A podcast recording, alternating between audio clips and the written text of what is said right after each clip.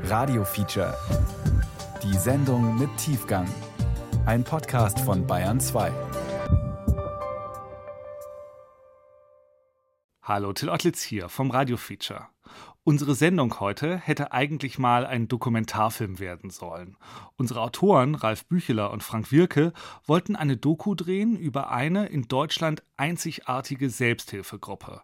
Und zwar für Eltern, deren Söhne und Töchter im Gefängnis sitzen. Sie treffen sich einmal im Monat in Nürnberg. Und als Frank und Ralf das erste Mal an dieser Runde teilgenommen haben, sich einfach so dazugesetzt, noch ohne Kamera und Mikro, da war ihnen schnell klar, sie können die Teilnehmenden niemals im Bild zeigen. Zu groß ist immer noch die gesellschaftliche Ächtung. Aber sie wussten auch, die Eltern haben so viel durchgemacht, man sollte ihren Geschichten zuhören. Manche davon beginnen wie ein Krimi. Ja, die haben ein Auto in die Einfahrt reingestellt, so in die Hecke, Warnblinkanlage eingeschalten und haben dann klingelt.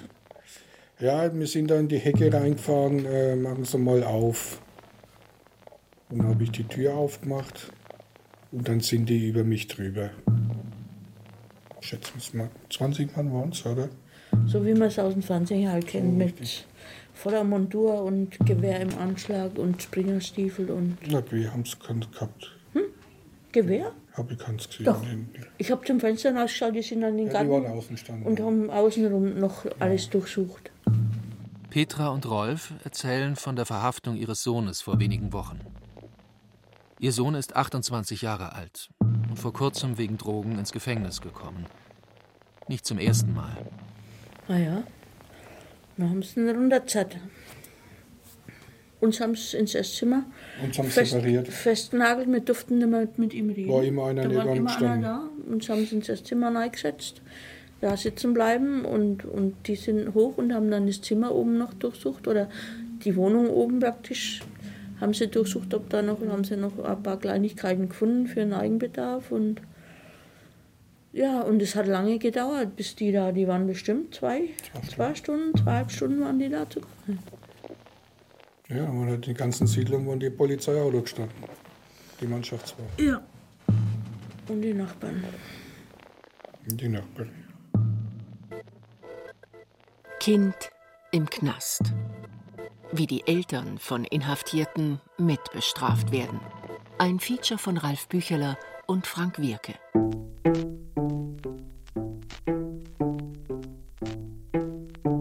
Der Nürnberger Westen, da wo die U-Bahn an die Oberfläche kommt. Ein Donnerstagabend im Juli 2019. Wir sind in einem typischen Zweckbau aus den 20er Jahren. Sieben Menschen im mittleren Alter sitzen in einem Raum im zweiten Stock. In der Mitte ein großer, ovaler Tisch. Alle haben Kaffee und Brezen vor sich. Die Szene wirkt wie ein Kaffeekränzchen. Wie geht's euch? Nicht gut. Nicht gut? Nein, nicht gut, weil ich befürchte, dass da große Dinge auf uns zurollen, wo wir dann wieder mal blöd aus der Wäsche schauen. Große finanzielle Dinge oder was meinst du jetzt? Der Anwalt hat sowas angedeutet, dass das schon Das äh, waren, er hat sich da mit den Großen eingelassen. mit den ganz Großen. Die ganz Großen.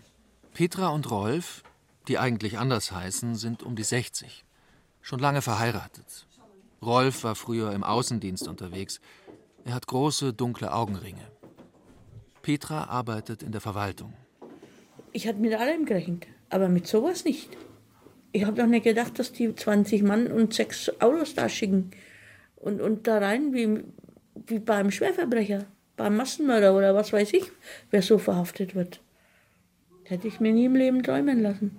Und du stehst da und schaust sie an und denkst so, habe ich jetzt geträumt oder war das jetzt Wirklichkeit? Petra und Rolf kommen schon seit Jahren jeden Monat hierher nach Nürnberg zum Verein Treffpunkt. Denn hier gibt es die einzige Gesprächsgruppe für Eltern von Inhaftierten in ganz Deutschland. Nur hier können sie offen erzählen. Wenn du bei dir in der Siedlung, wenn du 10 Häuser um dich herum hast oder 15 und Das dann ja stehen da äh, 10 Polizeiauto, Busse äh, für Ding und jeder reckt einen Kragen raus Das ist nicht mehr lustig. und Das keiner spricht dich an. Ja, Also Ja. direkt. Aber du weißt dann, wenn sie wieder am Zaun stehen, Ja. äh, wenn sie zusammen stehen und sich dann einmal. du spürst die Blicke richtig, ne? Man spürt die Blicke, oder? Ja, ja. ne? Also man glaubt zu spüren. Mhm. Ne? Ja, egal wie, aber man spürt, man hat es, man hat ein Gefühl dafür, man denke ich. Ne? Man wird dünnhäutig und feinfühliger ja, einfach. Man ne? geht allem aus dem Weg. In der Runde sitzen neben Petra und Rolf heute noch Gabi, Claudia, Susanne, Nadja und Anton. Ganz normale Menschen, die einem in der U-Bahn nicht auffallen würden. Alle haben eine Tochter oder einen Sohn im Gefängnis. Manche der Inhaftierten sind gerade erst volljährig, andere schon fast 40. Manche sitzen seit Jahren, andere erst seit wenigen Wochen, wieder andere sind bereits frei. Trotzdem haben alle hier im Raum ähnliche Erfahrungen gemacht. Das verbindet. Mich hat gestern erst so ein blöder Nachbar drauf gesprochen. Echt? Der war in vorderster Reihe gestanden, wie unserer verhaftet worden ist. Ach so, naja, das Und dann äh, hat er mich aufgehalten, sind wir uns begegnet auf der Straße und dann hat er gesagt, du brauchst zwar nicht Mann, dass, dass über euch schlecht geredet wird. Aber ich denke, hallo, was will jetzt der von mir? Was, was hat denn der in seiner ja. Birne? Das ist mir wurscht, ja. was der denkt von ja. mir. Ja.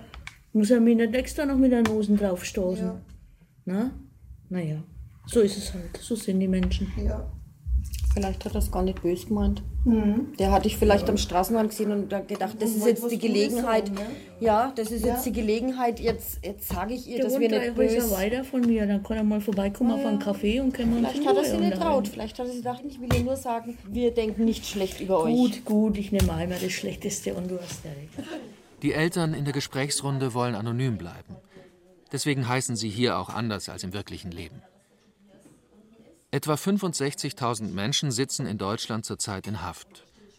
Und oft sind ihre Eltern die einzigen, die sich noch um sie kümmern. Sie lösen nach der Verhaftung die Wohnung auf, besorgen Anwälte, kümmern sich um die Kinder der Inhaftierten, bezahlen Schulden ab. Und sie beschaffen ihren Kindern nach der Haft oft Wohnung, Job und Startkapital. Die Leute, die hier sitzen, übernehmen also einen großen Teil der Arbeit, die wir Resozialisierung nennen. Das Verbindende in dieser Gruppe ist tatsächlich erstmal die Haft an sich. Das Delikt, merke ich immer wieder, ist eigentlich zweitrangig, sondern die Sorgen, die sie haben, entstehen durch die Haft, nicht durchs Delikt. Das ist Beate Wölfel, Sozialpädagogin. Sie moderiert die Gruppe, sorgt dafür, dass alle zu Wort kommen und dass wirklich miteinander geredet wird. Dass sie diese Arbeit machen kann, ist nicht selbstverständlich. Für die Beratungsstelle ist die Finanzierung nicht gesichert, weil es in Deutschland kein Gesetz gibt, in dem steht, es muss Beratungsstellen für Angehörige von Inhaftierten geben. Kann ich so ganz klar sagen. Also es gibt zum Beispiel keine Finanzierung für diese Elterngruppe. Die machen wir halt, weil der Bedarf da ist. Aber es gibt keine Finanzierung für die Arbeit mit Angehörigen. Ich kann Ihnen auch sagen, was der Hintergrund ist. Wenn man versucht, übers Sozialministerium zu gehen, sagen die, was haben wir mit der Haft zu tun? Wenn man versucht, übers Justizministerium zu gehen, sagen die, was haben wir mit den Angehörigen zu tun?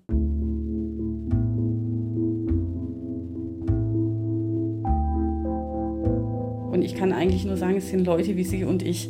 Also die mitten im Leben stehen mit beiden Beinen, die mittleren Gesellschaftsschichten angehören, die ihrer Berufstätigkeit nachgehen, die gut integriert sind. Ja, Haft ist schichtunabhängig. Die Tat vielleicht nicht unbedingt, aber die Haft an sich ist nicht schichtabhängig. Die liegen nachts im Bett, es klingelt an der Tür, die Polizei steht vor der Tür und nimmt den Mann mit oder in dem Fall den Sohn mit und sie fallen aus allen Wolken und wissen überhaupt nicht, was sie machen sollen. Und deshalb ist es in der ersten Zeit der Haft meistens so, dass es ganz viel um organisatorische Dinge gibt. Also wüssten Sie jetzt, was Sie machen müssen, um jemanden in der Haft zu besuchen. Petra und Rolf wissen, wie Haft geht. Sie erleben das alles gerade zum zweiten Mal. Bei den Treffen sind immer wieder mal neue Eltern dabei. Deshalb erzählen die beiden heute nochmal die Vorgeschichte ihres Sohnes. Unser Sohn sitzt wegen Drogendelikten zum zweiten Mal. Der ist 2013 das erste Mal erwischt worden, wegen Konsum, Eigenkonsum und wegen Dealen. Das hat er dann nach viereinhalb Jahren abgeschlossen und ist letztes Jahr im Frühjahr entlassen worden hat er Arbeit gehabt, hat er eine Wohnung gehabt und ist dann wieder in die Szene reingerutscht, abgetaucht, was soll ich, weiß ich nicht. Auf jeden Fall hat er zu wenig verdient auf seiner regulären Arbeit und wollte damit sein Einkommen aufbessern. weil er halt auch große Wünsche hat und teure Sachen will. Und dann haben sie ihn jetzt wieder erwischt und jetzt haben sie ihn im Februar wieder verhaftet, weil er von der ersten Strafe hat er noch Bewährungsauflagen gehabt. Die hat er nicht erfüllt. Jetzt muss er die Reststrafe absitzen bis März nächsten Jahres und für die aktuelle Verhaftung ist noch kein Haftbefehl ausgestellt. Da hängen wir noch total in der Luft, was da ihm vorgeworfen wird. Wissen wir alles noch nicht. Wann war das letzte Mal da? Zu Besuch? Mhm, zu Besuch. Wann waren wir das letzte Mal?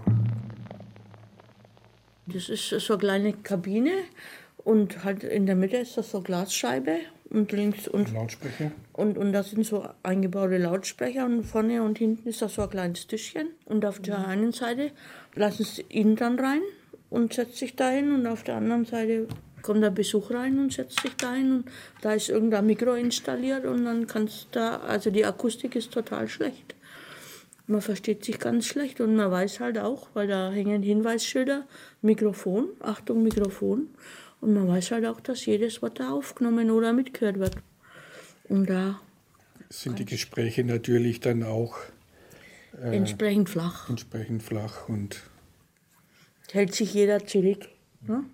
Schon vor der Verhaftung ihres Sohnes sind Petra und Rolf von der Polizei abgehört worden. Das haben sie vor kurzem erfahren. Und die haben uns ja auch abgehört, monatelang. Eure Handys auch? Alle. Alles. Seine, von der Mein Freundin. Laptop, Computer. Festnetz, alles. Und das habe ich jetzt erst beim Anwalt erfahren, das zahlt man ja selber. Ne? Das kommt zu den Gerichtskosten drauf, das macht die Sache richtig teuer. Was so eine Abhörmaßnahme teuer macht, das sind die Arbeitsstunden, die bei der Polizei anfallen. Fürs Abhören, Transkribieren und Auswerten der mitgeschnittenen Telefonate. Und natürlich der technische Aufwand. Und das muss ein Verurteilter selber zahlen. Oder seine Eltern tun das. Aber wie geht es denn euch damit? Das ist ja ein Eingriff in die Privatsphäre. Ja, was da gewesen ist, bis ich es erfahren habe, war halt gewesen. Ich halt kann es nicht mehr zurücknehmen. Mhm. Ja, Respekt. Also es wär, für mich wäre das ganz schrecklich. Ich muss ganz ehrlich würde. gestehen, ich, ich telefoniere nicht so viel. Und intime Geheimnisse gebe ich am Telefon sowieso nicht preis. Und jetzt sowieso überhaupt nichts mehr. Aber der, was mich halt erschreckt hat, ist, dass der Anwalt gesagt hat, das ist richtig teuer. Sein, sein äh, größten Fall, was er abgeschlossen hat mit, mit Telefonabhören, hat über 200.000 Euro Gerichtskosten ausgemacht. Über 200.000. Aber gut, das kann man eh in dem Leben nicht mehr zurückzahlen. Dann, dann machen wir halt minimale Ratenvereinbarung, 5 Euro im Monat und dann zahlen wir halt, bis wir in die Kiste übt. Das müssen Genau. Naja, oder er. Es ist ja nicht das Einzigste, was er zahlen muss und müsste. Wir haben es schon gemacht, so 5 Euro monatlich abzahlen. Wie hoch sind bei euch die Gerichtskosten? Alles in allem? 24.000. 24.000. Da bist du mit 5 Euro im Monat auch lange beschäftigt, ne? Ja, da spricht da immer Nee, kein Mensch mehr drüber, gesagt. über diese, über diese Kosten. Ne? Ich meine, wir haben dann die Wohnung, die Wohnung auflösen müssen. Ne? Dann haben wir richtig Stress gehabt mit dem Mieter, weil die Polizei die Tür eingetreten hat. Mit dem Vermieter. Vermieter. mit dem Vermieter. Ne? Und dann musste man es halt streichen. Das hat ihm auch nicht gepasst. Und da ist noch ein bisschen was. Bis wir das, jetzt haben wir aber die Kaution haben wir immer, haben wir auch noch nicht. Gerichtskosten, Gebühren für Abhöraktionen, Mietrückstände, offene Rechnungen. Obwohl das alles eigentlich ihr Sohn zahlen müsste, haben Petra und Rolf seine Schulden übernommen. Wie die meisten anderen Eltern auch. Wissen Sie, ist ja klar, man kann sagen, ich zahle es nicht, aber die lassen sie nicht in Ruhe. Rechtlich ist es so, wenn einer volljährig ist, ist er ja geschäftsfähig und wenn er einen Vertrag abschließt, dann ist das sein Problem, wenn er es zahlt oder nicht. Aber haben Sie schon mal zugeschaut, wie aus 50 Euro dann plötzlich 180, 370, 750 waren? Haben Sie schon mal zugeschaut, wie schnell das, das geht? Und wenn dann Und dann kommen aber solche äh, Briefe. Und wenn dann einer viereinhalb Jahre weggesperrt ist, wie viel werden dann draus? Was macht denn der, wenn er rauskommt und zieht sich vor am- so am Bach vor Schulden, von da bis da oben? Was macht der? Dann macht er das, was er am besten kann. Warum, dass er drin hockt, wo man am einfachsten, am schnellsten viel Geld verdienen kann. Dann drehen wir uns im Kreis. Weil dann anfangen und, und 100, 150, 200.000 Schulden abzuzahlen mit einem wahrscheinlich am Hilfsarbeitergehalt, weil einen richtigen Job kriegst du wahrscheinlich am Anfang an gleich. Ist irgendwo, ja, wenn man es kann, will man es halt seinem Kind ersparen. Ne? Bei der Elterngruppe ist es sehr auffällig, dass es alles Kinder sind, die, ich würde sogar sagen, ausnahmslos, die auch nicht mehr nach Jugendstrafrecht verurteilt sind, sondern alles erwachsene Kinder ab, ich würde sagen, Anfang, Mitte 20. Ich glaube, das jüngste inhaftierte Kind, wo die Mutter in die Elterngruppe kommt, ist 22 und das Älteste ist über 40. Also ein Kind ist ein Kind, egal wie alt es ist. Für die Eltern wird es immer das Kind bleiben. Deswegen kann man da auch guten Gewissens immer vom Kind sprechen. Und sie sind auch immer noch Mutter und Vater, auch wenn das Kind schon längst auf eigenen Beinen gestanden war. Ja.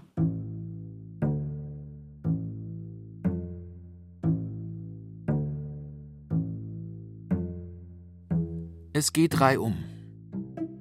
Eigentlich wäre jetzt ein älterer Herr dran, der jedes Mal mit dem Auto aus München herkommt. Aber er will nicht, dass seine Geschichte im Radio zu hören ist. Sein Sohn hat ein schweres Sexualverbrechen begangen, über das die Boulevardzeitungen geschrieben haben. Reporter standen vor dem Haus. Die Familie ist doppelt gestraft. Durch die Tat und durch die Aufmerksamkeit. Überhaupt kommen viel mehr Mütter als Väter in die Elterngruppe. Und die Männer, die da sind, sagen oft wenig. Deswegen erzählt jetzt Claudia ihre Geschichte. Also ich bin seit letztem Jahr Herbst hier, kurz nach der Inhaftierung von meinem Sohn. Allerdings habe ich vorher schon gegoogelt gehabt und wusste, dass es das gibt. Du hast es gegoogelt, okay? Ja, Aha. weil ich eigentlich schon länger damit gerechnet habe, dass es sein könnte, dass er mal inhaftiert wird. Also ich habe schon Monate vor der Inhaftierung, habe ich jeden Morgen, wenn ich wach wurde, habe ich erst mal Nachrichten, welche Todesfälle, wo haben sie irgendeine Leiche gefunden, Ehrlich? wie alt war der, wer hat irgendwas angestellt, könnte das hinhauen. Also ich habe mir schon vorher ganz, ganz viele Sorgen immer gemacht und jedes Mal, wenn es geklingelt hat, habe ich gedacht, ja, ist die Kripo und jetzt kommen sie und sagen mir, er ist tot. Sie haben dann irgendwo gefunden. Das war Monate schon vorher. Und als er dann inhaftiert wurde, war mein Umfeld total komisch. Das, war, das ging dann los von, von ja, das haben wir doch gewusst, dass das passiert, bis hin zu, jetzt bist du aber froh, oder? Jetzt ist er endlich da drin, jetzt musst du ja keine Angst mehr haben. Und dann habe ich mir immer gedacht, ich möchte mal wieder mit normalen Menschen reden, also mit, ne, die, die halt auch ja, mich vielleicht verstehen. Claudia ist groß, blond, Anfang 50. Ihr Sohn, jetzt 22 Jahre alt, hat seit dem Teenageralter mit Drogen zu tun. Zwei Therapien haben nicht geholfen. Immer wieder ist er rückfällig geworden. Außerdem hat er im Rausch vor kurzem viele Menschen in Gefahr gebracht. Zum Glück ist niemandem etwas passiert. Aber Claudia will die Einzelheiten trotzdem nicht im Radio hören. Ich möchte mich irgendwann mal ein bisschen abgrenzen können und das kann ich nämlich gar nicht. Also gar nicht. Für mich ist ein Telefonat mit meinem Sohn, wenn er sagt, es geht ihm gut, dann geht es mir gut. Wenn es ihm schlecht geht, geht es mir schlecht. Bis zum nächsten Telefonat. Er ist ganz toll gerade, ganz toll am Telefon. Er sagt mir ganz schöne Dinge, Dinge, die das Sagen wieder gut machen sollen. Und ich freue mich auch und eigentlich müsste es mir richtig gut gehen, tut es aber nicht, weil ich gleich wieder die Angst habe. Ja. Das Vertrauen ist äh, ja. nicht da ja, das ist halt so ein Hin und Her. Auf der einen Seite bin ich total glücklich, dass es ihm so gut geht und dass er ist so klar jetzt ohne Drogen und das ist so ein toller junger Mann, wie der redet, wie, wie der sich Wahnsinn, ehrlich. Also ich bin komplett platt, aber ich traue halt, ich weiß nicht, weil so viel passiert ist, wie es halt schon weitergeht. Mhm. Ich denke immer an ihn. Ich, wenn einkaufen gehe, das ist da gerne, das gefällt ihm oder, oder, oder das ist irgendwie, findet man noch ein Kleidungsstück. Also der ist allgegenwärtig was er nicht wäre, wenn es ein normaler 22-Jähriger wäre. Und ich wollte schon eigentlich lange nicht mehr da sein hier, weil ich bin weit weggezogen. Und jedes Mal, wenn ich da bin, denke ich mir, das ist das letzte Mal, weil mir der Weg einfach zu weit ist. Und nach der Stunde denke ich immer, ich komme doch wieder, weil es mir einfach doch. Ähm, ich hoffe, du denkst es heute auch. Ja, weil es mir doch halt hilft. Möchtest du ja. was erzählen über den aktuellen Stand gerade? Ja, der aktuelle Stand ist halt einfach, dass er jetzt da in der Forensik ist. Er ist jetzt seit vier Wochen da. Ich besuche ihn am Sonntag das erste Mal. mal gucken, ist ja noch alles am Anfang.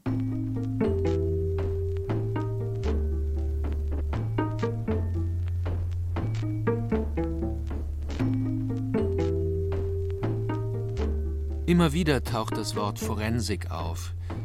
Damit ist nicht nur die Rechtsmedizin gemeint, es ist auch der Name der geschlossenen Einrichtung, in der Drogenabhängige Therapie machen müssen. Das ist ein großes Thema in der Elterngruppe. Die Suchtkarrieren ihrer Kinder belasten die Eltern. Viele Jahre lang werden Hoffnungen immer wieder enttäuscht. So hat es auch Gabi erlebt. Sie erzählt von ihrer Tochter Melanie. Die war nie einfach, die war immer ähm, ich würde nicht sagen ein schwieriges Kind, aber eigenartig auf ihre Art und sehr verlogen. Also sie wenn, wie kann man das erklären? Wenn sie Guten Morgen sagt, muss den Rollo hochmachen und gucken, ob es hell draußen ist. Gabi ist um die 50. Sie kleidet sich in große Muster, beige, schwarz und weiß. Sie trägt eine große Brille, Schmuck.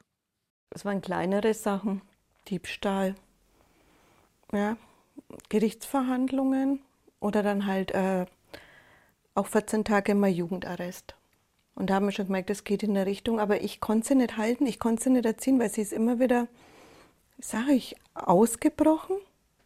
Aber sie war uns gegenüber, also dem Bruder und mir, kein böses Kind, kein böser Mensch, kein aggressiver und kein böser Mensch.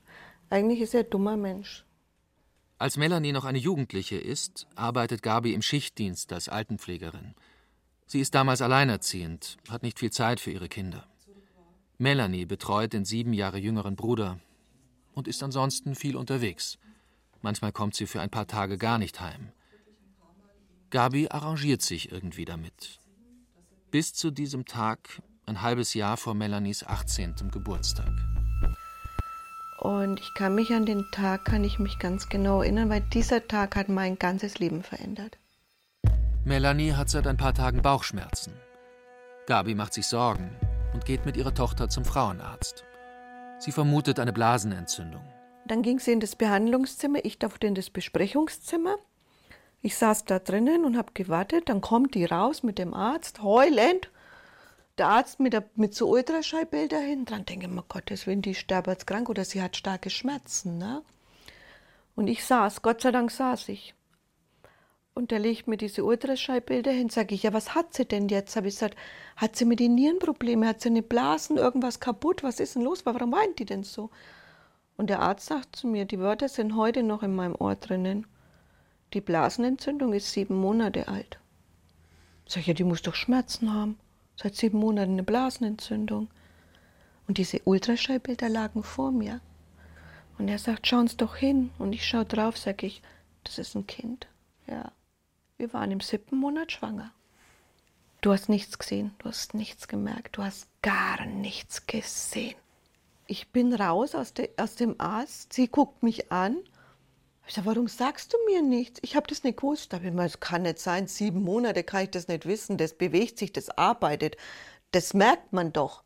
Ich bin mir vorkommen, da gibt es diese Talkshows. Ich wusste dass mein Kind schwanger ist, wo ich mir gedacht habe, immer, ah, bist du blöd, Alte, das musst du doch wissen, ja. Genauso bin ich mir vorgekommen. Das muss man doch sehen. Anscheinend nicht.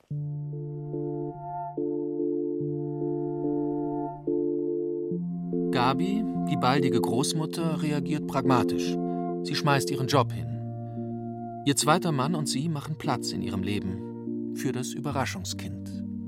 Sie war ja bei uns, sie hatte mit dem Baby bei uns gewohnt und sie hatte dann ihren 18. Und ja, ob sie den feiern kann, ich gesagt, natürlich, geh raus, du wirst nur einmal 18, das muss man feiern, ne? Also so deutlich habe ich es jetzt auch nicht gemeint, da war sie gleich mal eine Woche verschwunden. Ja, und der Wurm bei uns, Gott sei Dank. Und ja, das ging alles so ganz toll weiter. Hm. Und wir saßen beim Frühstück. So, und ich habe mit ihr gesprochen in der Früh. Wir saßen alle beim Frühstück. Und sie sagt zu mir, ich will ihn nicht. Ich komme mit ihm nicht klar. Ich kann ihm nichts bieten, ich schaffe das nicht. Ich überlege, ob ich ihn in eine Adoption geben tue.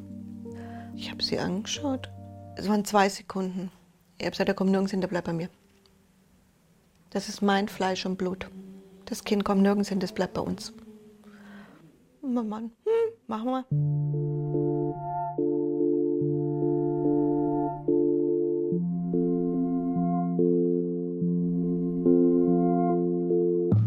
Ja, und dann ging alles seinen Lauf, das ging dann ziemlich schnell. Und dann ist er ausgezogen. Und von diesem Tag an ging es mit ihrer Karriere, also steil nach unten, nach unten, nach unten. Das ging also tiefer ging es gar nicht mehr. Drogen hat sie weitergenommen. Manchmal, ich habe gar nichts von ihr können. Ja, Gott sei Dank. Ne? Weil keine Nachrichten, sage ich mal, sind gute Nachrichten. Du willst für die Tochter da sein, du willst für den Sohn da sein. Der Kleine, der da an die Waden hängen tut, ja, wie soll denn das funktionieren? Wie soll das denn alles funktionieren? Das funktioniert nicht, ja? Und du verlierst dich. Zwar hilft Gabis Mann, so viel es geht, doch Gabi wird alles zu viel. Ein Burnout wirft sie ein ganzes Jahr lang aus der Bahn. Irgendwann geht es ihr wieder etwas besser.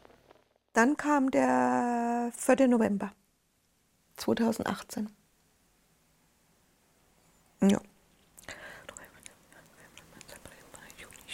Ja, 18. Und dann das Handy klingelt und ich lese dann ihren Namen und denke, oh, und ich gehe ran und sage, ja, hallo, und sie, Mama, dieses Mama, das ist wie wenn du mit einer Kreide an der Tafel so quietscht. So war das für mich, dieses mit den Nägeln so kratzen.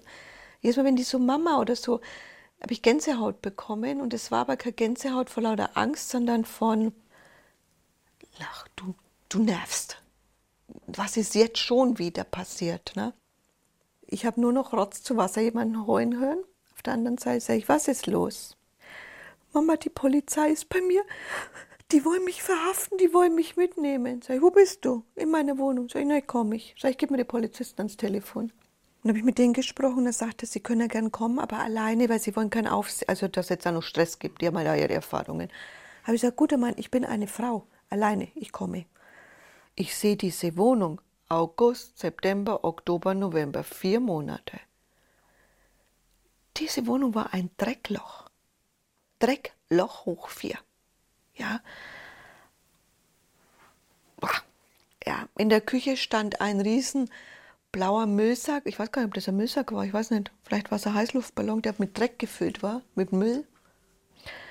Und ich habe den Polizist gefragt, um was geht's denn?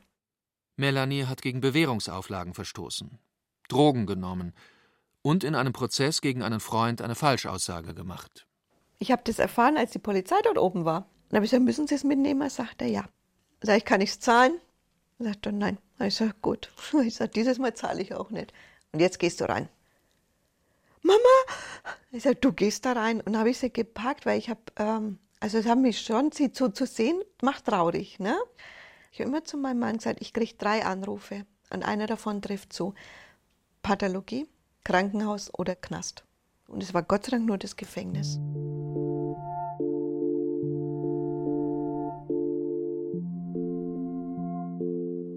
Melanie muss für neun Monate in Haft. Und sie hat mir so viele tolle Briefe geschrieben von dort. Sie war dort auch in therapeutischer Behandlung. Sie hat Antidepressivum bekommen. Das braucht sie auch. Das ist wichtig. Ja. Sie hat alles eingestanden, was sie falsch gemacht hat in ihrem Leben. Und das war eigentlich das Kind, was ich geboren hatte. All die Briefe, was ich gekriegt habe, ich gesagt, das ist meine Tochter. Das ist sie. Und es hat sich so gut angefühlt, die in den Arm zu nehmen. Die ist so lebendig und so ehrlich und so klar bei Verstand. Und auch mein Mann gesagt, ich weiß nicht, was die hier machen, aber das ist gut, was die hier machen. Das ist super.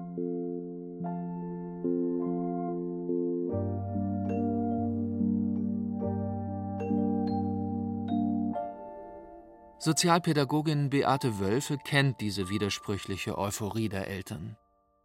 Dass Eltern geradezu erleichtert sind, wenn ihre Kinder endlich im Gefängnis sitzen. Man darf nicht vergessen, dass Haft auch wirklich immer eine große Chance ist, die sie sonst vielleicht nicht gekriegt hätten. Also eine Chance, nochmal von vorne anzufangen und was zu ändern. So brutal sich das anhört, aber manchen Drogenabhängigen rettet die Haft das Leben.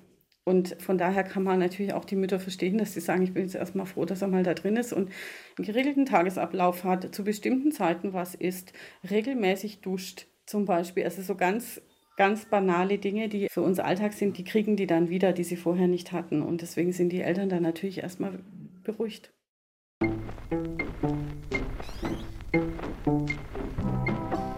Vier Wochen später. Die Gruppe trifft sich wieder. Gabi bringt die Runde auf den neuesten Stand. Denn mit der Ruhe in ihrem Leben ist es erst einmal vorbei. Ihre Tochter Melanie ist aus dem Gefängnis entlassen worden. Also meine Tochter ist seit Dienstag draußen. Ja, die 26. Seit Dienstag ist sie draußen. Die war jetzt neun Monate in Würzburg wegen Drogen, äh, Körperverletzung. Und jetzt ist sie seit Dienstag da. Hm. Yippie. Dienstag früh abgeholt um 8 Uhr. Da stand sie mit drei so Päckchen. Kriegt so da sind ihre Privatsachen drinnen. Hat sie, stand sie da vor der JVA. Einer Baumwolltasche und 1800 Euro in der Hand. Bar auf die Hand zahlen die das aus. Ne? Das finde ich auch toll. Ja, das ist das Geld, was sie erarbeitet hatte da drinnen, weil sie hat gearbeitet drinnen. Ne? Sie hat auch äh, Staplerschein gemacht und hat auch jetzt eine Ausbildung zur Textilreinigungskraft. Ne? Ja, ist okay.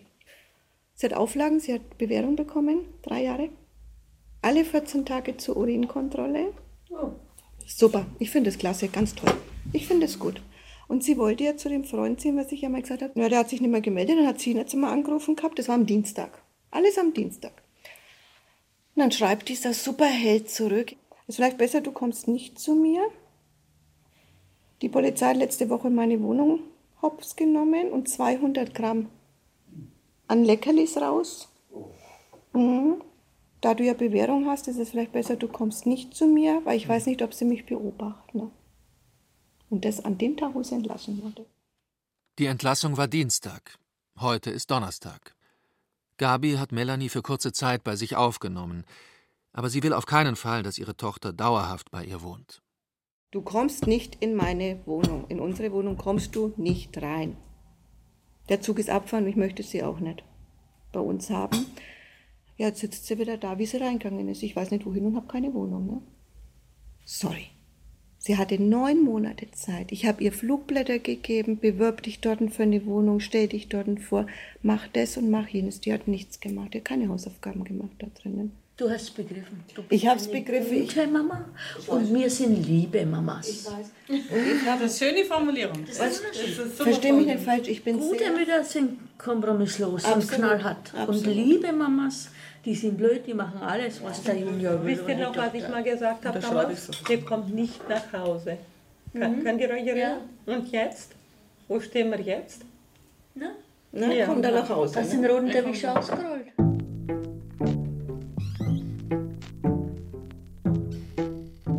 Was gibt's Neues? Fragen wir mal so rum.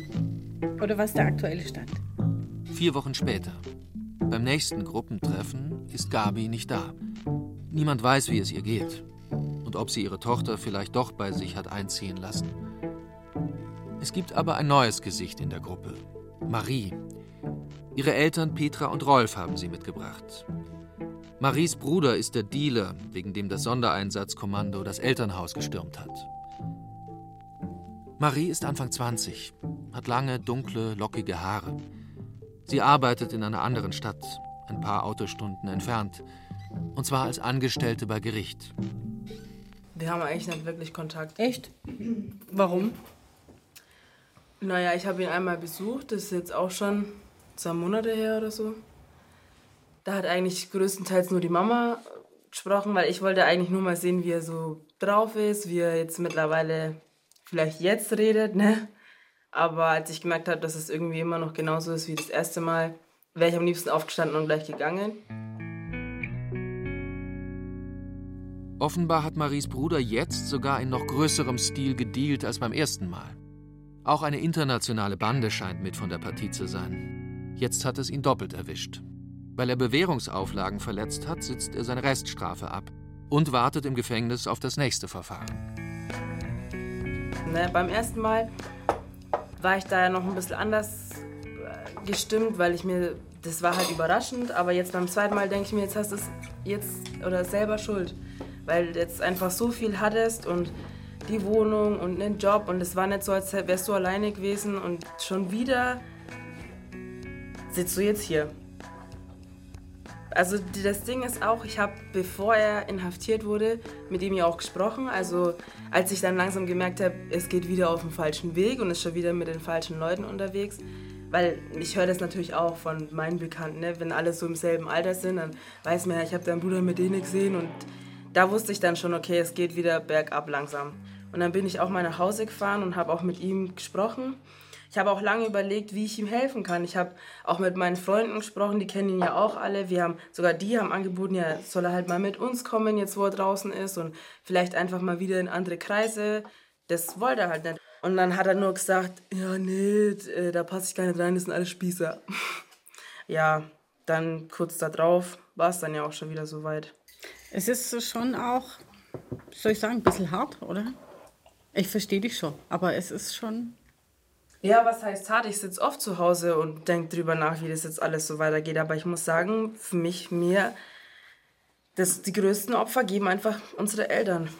Mhm. Mhm. Und das ist halt meiner Meinung nach einfach seine Schuld. Mhm. Er hat es verbockt. Dass es so ist. Mhm. Und dann, wenn er halt, er sitzt halt dann da und macht halt so auf cool. Und das ist das, was mich halt sauer macht. Also, ich mache oft so die stark, äh, halt auch für meine Eltern und schaue, dass bei mir alles läuft. Und, und wenn ich zu Hause bin, sehe ich ja schon, ne, wie es halt ist. Jeder ist Depri und down und ich denke mir, am liebsten würde ich jetzt wieder zurückfahren. Ich weiß, dass es ihm innerlich nicht gut geht und dass er auch seine Gründe hat, warum er wieder zu Drogen greift und das alles macht, aber ja, ich denke mir halt, jetzt ist er fast 30 und es hat sich nicht gebessert und er hatte in seinem Leben schon so mehr als ich überhaupt schon verloren, als ich überhaupt jemals hatte. Ne? Seine Familie, seine Kinder, sein Job, sein Führerschein und trotzdem immer noch nicht rausgelernt. Also das ist ja auch meiner Meinung nach so ein bisschen sein größtes Problem, weil er auch immer diesen Größenwahn hat. Er muss, es muss immer das Beste vom Besten sein, das teuerste, ein normaler Job geht nicht. Er muss gleich das große Geld machen, aber es geht halt so nicht. Man muss immer von unten anfangen, um sich hochzuarbeiten. Aber er kann nicht gleich oben anfangen, weil dann landet er ganz unten, so wie es jetzt ist. Ja. Und du hast nicht das Gefühl, dass sich was ändert, oder? Es kam immer wieder Sätze, wo ich einfach wusste, der hat das Denken immer noch. Es kam zum Beispiel, ich suche mir jetzt einen guten Job, es, es wird schon alles und dann, dann hole ich mir das richtige Geld. Und, und aber dann direkt so, wo ich mir denke, ach, schon wieder, schon wieder solche Sachen. Könnt ihr das verstehen? Ja, ich verstehe sie gut, weil, weil sie hat genau richtig, richtig gesagt, äh, auf den Punkt gebracht. Er ist einfach so größenwahnsinnig, so überheblich. Der, der ist nicht mit einem VW Golf zufrieden. Nein, das muss der, der BMW X irgendwas sein. Wer Petra zuhört, begreift ziemlich schnell, Petra hat eigentlich keine Kraft mehr. Auch nicht für ihre Tochter Marie. Petra weiß das natürlich, aber aussprechen tut es eine andere Mutter. Auch das ist eine Stärke der Gruppe. Irgendjemand legt die unangenehme Wahrheit schon auf den Tisch. Heute macht das Claudia. Ich habe auch zwei Kinder. Mein, die sind drei Jahre auseinander. Die Tochter ist die jüngere und ein bisschen eine ähnliche Konstellation wie bei euch. Die beiden waren extrem eng als Kinder, also super eng, weil sie ohne Vater aufgewachsen sind. Und der Große war ja alles für die Kleine. Der hat ihr das Fahrradfahren beigebracht, das Schwimmen beigebracht. Also es war halt der, der große Bruder. Und ja, als er 14 war, ging es halt dann los. Und dann hat halt alles langsam so das Bröckeln angefangen. Und sie hat dem Bruder den Kotzeimer hinterhergetragen, wenn er mal wieder auf Entzug war und hat eigentlich Sachen sehen müssen, die man mit 11, 12 echt nicht sehen muss. Hat auch in den nächsten Jahren ja halt alles live mitbekommen, wenn er halt zu Hause war. Hat sehr, sehr viel zurückstecken müssen, weil ich mich ja immer nur um den Großen irgendwo gekümmert habe. Es hat sich halt alles um ihn gedreht.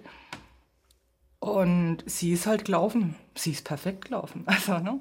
Einzelschülerin, Riesenklicke, Freunde. Also, die ist einfach immer perfekt, dieses Mädchen. Aber trotzdem hat es halt alle Spuren hinterlassen. Wir sehen halt, wie es zu Hause ist, wenn er nicht da ist. Also, jetzt die ganzen Jahre. Das sieht er natürlich nicht, weil er ist ja nicht da. Aber so, wie gesagt, was er halt, oder was die halt hinterlassen, das wissen die ja oft gar nicht, sondern die kommen dann, dann sind die Eltern da, wenn sie draußen sind, dann ist eine Wohnung vielleicht da, die Küche ist da, alles toll. Und ob er oder dann was daraus macht oder nicht, ist dann halt seine Sache. Aber wie viel Kraft es eigentlich gekostet hat, das ist Das alles, sieht er nicht. Ja.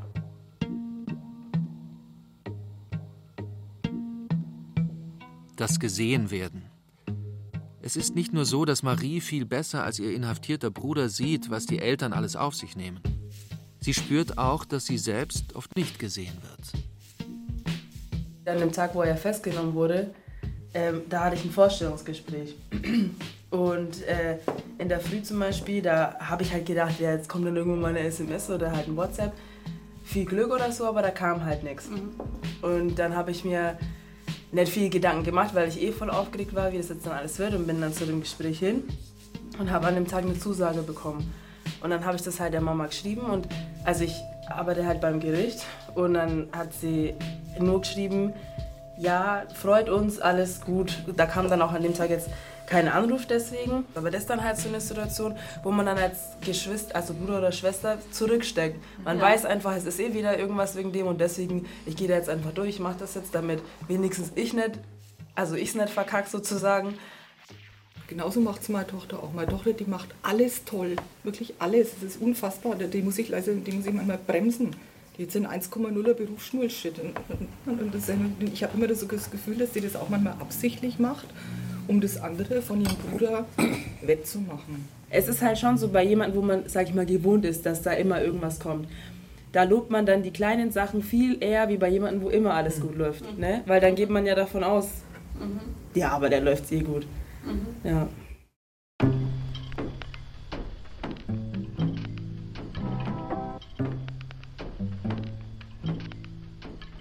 Okay, okay. Also ich glaube, heute kommt sonst keiner. Keine Ahnung. Willst du gleich wieder erzählen hier oder brauchst du Pause? Zwei Monate später. Mittlerweile ist es Oktober. Gabi ist wieder da. Als ihre Tochter Melanie vor ein paar Wochen aus dem Gefängnis kam, wollte Gabi sie nicht mehr bei sich einziehen lassen. Das hat Gabi auch durchgehalten. Insgesamt bringt sie aber gemischte Nachrichten mit. Die gute zuerst. Melanie hat eine Wohnung. In einer Resozialisierungsinitiative. Ich habe mal kurz mit der Betreuerin telefoniert. Wolltest du wissen, wie es läuft? Oder? Ich wollte wissen, wie es läuft. Und hat sie gesagt gehabt, also sie möchte mir nichts dazu sagen, weil ähm, das läuft jetzt unter ihrer Hand. Da habe ich gesagt, Moment einmal, gesagt, das Kind habe ich noch geboren. Ne? Also Entschuldigung, ne? Also. Und dann hat sie gemerkt, dass sie mit mir doch nicht so reden kann. Und dann hat sie gesagt, also sie ist zufrieden mit ihr. Ne? Sie macht das ganz gut und sie macht auch ihre Hausaufgaben. Also mir wollte ich Ach, auch gar das nicht ist wissen. aber, klingt aber wirklich ganz gut. Mhm. Gabis Tochter Melanie war neun Monate im Gefängnis, weil sie Bewährungsauflagen verletzt hat, Drogen bei ihr gefunden wurden und sie außerdem vor Gericht gelogen hatte. Sie arbeitet in der Spielothek. Das macht sie ganz gut. Also mein Sohn hat sie ein paar Mal besucht dort und der hat gesagt, ich komme gut zurecht und die macht das ganz gut. Dann hat sie jetzt ähm, noch ein, zu dem Job noch einen Nebenjob, weil die kann saugut zeichnen, die Ach, kann das hast du malen. erzählt, im ja. Tattoo-Studio, Das ne? Ist, ja, in der Mhm. Tattoo-Studio macht sie da nebenbei, verdient sie sich toll. da. Und da das Tattoo-Studio dann so praktisch ist, hat sie sich gleich mal mit dem Besitzer angelegt. Also mit dem ist jetzt zusammen. Wunderbar. Ich habe mich auch gefreut. Hast du ihn schon kennengelernt? Nein, ich möchte ihn auch nicht kennenlernen. Melanie will zu ihrem Freund ziehen und raus aus der Wohngruppe. Beate Wölfel runzelt die Stirn. Das gefällt ihr nicht. Und es gibt noch eine schlechte Nachricht. Melanie kifft wieder. Braucht sie mich zum Kiffen? Ruft sie mich da an und sagt, ich zieh mir jetzt ein, was weiß ich, na, ja, kommst vorbei, magst du wenig mitmachen oder zuschauen? Ruft sie mich da an? Nein. Die braucht nur, wenn die Scheiße ist am Dampfen, die Mama. Ja. Also brauchen tut sie dich auf jeden Fall noch. Ne? Das, jedes Kind braucht seine Mama, ja. Aber ich brauche auch meine Grenze. Mhm. Und das ist meine Mhm. Grenze und die überschreite ich über, kann nicht einmal einen Zentimeter, gehe ich da Mhm. drüber. Nein. Mhm. Mhm. Die kann Gold scheißen, die kommt man nicht rein. Mhm. Ja, und natürlich verstehe ich auch, dass du sagst, ich muss halt auch auf mich aufpassen. Ich muss auf mir Ich habe ihren Sohn bei mir. Mhm. Wie soll ich denn das dem Kind dauernd erklären? Soll ich ihm dauernd sagen, ah, die ist schon wieder drinnen? Ja, Mhm. das ist ja ganz toll. Was soll ich dem sagen? Das geht nicht. Das geht. Der wird jetzt im Januar neun. Ja, das geht nicht. Während Gabi erzählt, wird eine unruhig, die schon lange in der Gruppe sitzt und die eigentlich immer cool geblieben ist. Gudrun. Gudrun ist heute als Letzte dran. Es ist scheiße. Es ist blöd. Ich liege immer abends wieder im Bett und denke mir, kreisel, kreisel, kreisel, ne? Und wie er dann letztes Mal gesagt hat, oh, ich überlege auf zwei Drittel. stellt sich mir alle Haare hoch, weil dann wäre er nämlich im Dezember draußen. Gudruns Sohn ist 25 Jahre alt und wegen Hehlerei und Betrug in Haft. Jetzt will er vorzeitig aus dem Gefängnis raus. Das kann man beantragen, wenn man zwei Drittel der Strafe abgesessen hat. Danach müsste er sich aber an Bewährungsauflagen halten. Es ist ja nicht deswegen, weil ich möchte, dass er drin bleibt, sondern ist deswegen, weil er ja dann, die, dann hat er wieder Bewährungsauflagen und dieses wieder. Und wenn er jetzt das Jahr einfach durchzieht, dass er einfach sauber rauskommt. Aber du nimmst ihn auch auf. Ja, Ja. Dies, diesmal schon. Diesmal würde ich es machen. Letztes Mal habe ich es nicht gemacht, diesmal würde ich es machen. Aber er weiß, er weiß jetzt genau meine Regeln. Und er weiß genau, beim ersten Mist, er kriegt auch keinen Schlüssel von mir. Und warum wolltest du es diesmal machen und das letzte Mal nicht? Das verstehe ich jetzt nicht. Äh, ich, ich weiß es nicht warum, aber ich habe so das Gefühl, ich glaube, das würde, äh, es wäre, glaube ich, besser. Gudrun hat beschlossen, dass sie nach der Entlassung ihres Sohnes alle Behördengänge mit ihm zusammen machen wird, ob der will oder nicht.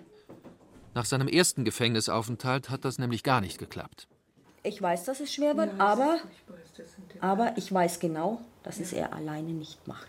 Weil er schon wieder Schiss hat. Und er ist null selbstständig. Das ist so sicher wie das Amen in der Kirche. Aber wie geht's dir mit dem Gedanken, dass du diejenige bist, die ihm diese Unterstützung gibt? Ich bin noch nie mit hingegangen. Ich habe immer gesagt, mach's allein. Und diesmal werde ich mit hingehen. Ich werde mir das alles anschauen. Diesmal gehe ich überall mit hin. Da kannst du dich auf den Kopf. sch- Ja, wie schaut denn das aus? Sag ich, weiß das jetzt ein Mensch? Schaut, weiß das jetzt ein Mensch? Ja, und wenn dann ein junges Mädchen ist, wo ich reingehe, sag ich ja weiter. Ja. Wenn die sonst keine Sag ich, Ey, sag ich, du, ey. weißt du was, habe ich gesagt? Ich muss mich vor denen auch nackig machen, weil wenn du bei mir einziehst, muss ich denen auch meine ganzen Daten, alles geben. Ich muss denen geben, was ich Miete zahle oder Eigentum zahle, was ich abbezahle, was ich verdiene. Ich muss denen alles geben. Und wenn es jetzt entsprechend deiner Wunschvorstellung wäre, klappen würde, wie würde es dann ausschauen? Dann hätte er nach drei Monaten einen Job und nach einem halben Jahr würde er eine Wohnung haben. Nein, aber ich sage nur, es, du, kannst es, du kannst es ja nicht ändern. Es gibt Menschen, die sind im Gefängnis, es gibt Menschen, die nehmen Drogen und äh, so ist es einfach. Warum soll das jetzt gerade in unserer Familie nicht vorkommen? Und ich denke mir jedes Mal, ja, falsches losgezogen. Es ist einfach so, das ist Schicksal, das ist jetzt...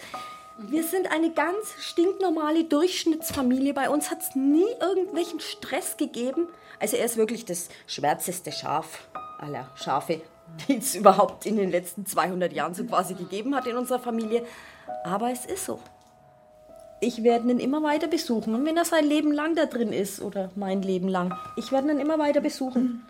Und ich werde ihn immer lieben, aber ich werde mein Leben nicht mehr in allem nach ihm bestimmen. Ich gehe jeden zweiten Freitag dorthin. Dreiviertel Stunde. Er kriegt jede Woche von mir einen Brief. Zeitaufwand 15 Minuten. Und eine Dreiviertelstunde Besuch. Das muss langen. Und nur so kannst du Abstand kriegen. Und so kann man nämlich auch wieder glücklich sein. Am Anfang hatte ich immer ein schlechtes Gewissen, wenn ich plötzlich, ah, ich gehe heute Abend weg. Ja. Bist weggegangen, dann warst du unterwegs und dann, oh, und der hockt jetzt da drin.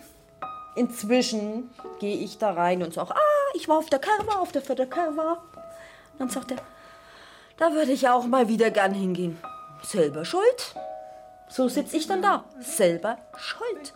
Und nächstes Jahr wird es auch noch nichts, habe ich letzte Woche zu ihm gesagt. Aber das war auch ein Lernprozess für dich. Das war ein langer Lern. Ja, um Gottes Willen. Ich, äh, zehn Jahre sind es ja jetzt auch schon. Ja, siehst du, bei mir ist es erst eins. Nein, ich rede nicht von, ich rede jetzt nicht von ähm, Gefängnisaufenthalt. Ich rede davon, dass er seit zehn Jahren Mist baut. Das sind zehn Jahre. Zehn Jahre ist lang. Und wie gesagt, ich war dann auch mal auf so einer Reha, die unheimlich gut tut, weil du fünf, sechs Wochen lang einfach dir denkst, du bist hier auf einem anderen Planeten. Ich habe keinerlei Kontakt gehabt zu irgendjemandem. Ich habe keine, ich habe mit niemandem telefoniert, nichts. Und das ist das Wichtige, dass du, dass du weißt, ich bin jetzt in diesen fünf Wochen nicht verantwortlich dafür, wenn bei ihm irgendwas schief läuft. Und so kann man das handhaben. Ich habe natürlich auf der Reha mein Handy jeden Abend angeguckt. Da habe ich es angemacht, aber es war nie was draufgestanden. Und wenn nichts draufsteht, dann ist, dann geht's allen gut. Dann haben sie ein Kantenbrot gefunden. Keine Nachricht ist immer eine gute Nachricht. Das war das Abschlusswort. Jetzt ist 8 Uhr. Ist 8 Uhr? Jetzt gehen wir halt.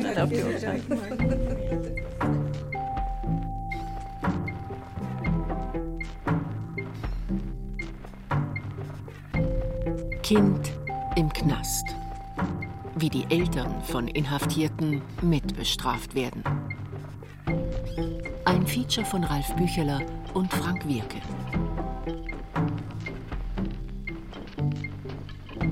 Erzähler Heiko Rupprecht. Ton und Technik Susanne Harassim. Regie Ron Schickler. Redaktion Till Ottlitz.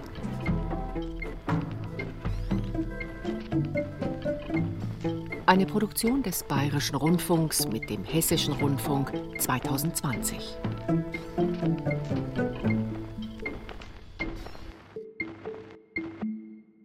Das war das Radio-Feature. Wenn Sie selbst ein Kind haben, das im Gefängnis sitzt oder einfach nur Kontakt aufnehmen wollen zum Verein Treffpunkt in Nürnberg, wir haben Ihnen den Link zum Verein in die Shownotes zu dieser Sendung gepackt. Dort finden Sie auch weitere Informationen für Angehörige von Inhaftierten. Bis nächste Woche, Ihr Till Ottlitz.